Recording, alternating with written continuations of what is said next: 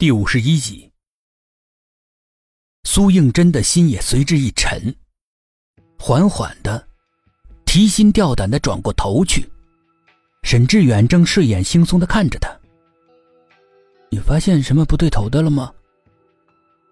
声音并不大，可在这死一般的寂静之中，还是如同焦雷滚过。苏应真慌忙把一根手指竖在唇边，做了个噤声的手势。你看，他们好像都没有呼吸。沈志远一听，脸色顿时发白，瞪着一双惊恐的眼睛，喃喃的说：“不会吧？”慢慢的弯下腰，将头尽量靠近那几个女孩，查看她们究竟是死是活。当他的脸刚刚贴近李佳慧的时候，他猛地睁开眼睛，直瞪瞪的盯着她。沈志远纵然是有着几年的警龄，经历过不少的血雨腥风的刑事案件的警察，还是被这突如其来的情况吓得头皮发麻，怪叫一声，连连后退了好几步，张着嘴惊恐的看着他。李佳慧跟他同时啊了一声，豁的从床上坐了起来，厉声问他：“你想干什么？”低头再一看自己，一抹雪白的胸脯露在外面。顿时满脸绯红，抓起枕头，恶狠狠地朝着沈志远砸过去，嘴里面大叫着：“臭流氓！”其他几个女孩也被吵醒了，一看场景，全都站在李佳慧这一边，个个气愤填膺，随便抓起什么东西向他砸了过来。沈志远招架不住，连连的喊冤。苏应真慌忙上前阻拦，抓住这个，松了那个，忙得不可开交。无奈之下，他拿出枪，对着天花板砰的就是一枪。所有的人被这突如其来的一枪吓得目瞪口呆，像被点了穴似的，一动不动，惊恐万状的看着苏应真。再说薛品涵，他接到苏应真求救的电话之后，心向油尖，三步并作两步，冲到了房门口，手刚刚握住门把手，一双有力的胳膊。从背后紧紧的箍住他的脖子，那劲道分明是要置他于死地。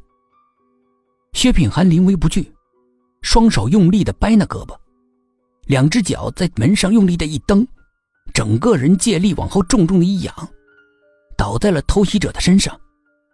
偷袭者不曾防备，头重重的撞在地板上，手上的力道减轻了不少。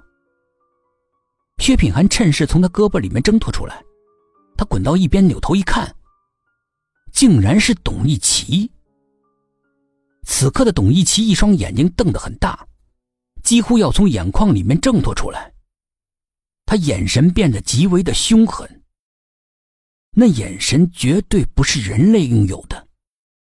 他像野兽一样喘着粗气，从地上直挺挺的站起来，那动作也不是人类可以有的，就像是一个。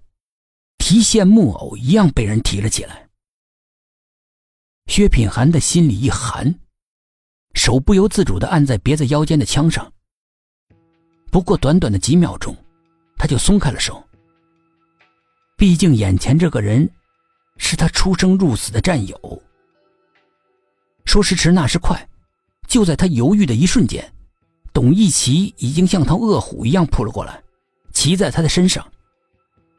不等他坐稳，薛品涵重重的一拳击在他面门上，董一奇的鼻子里面马上有两道血流了出来。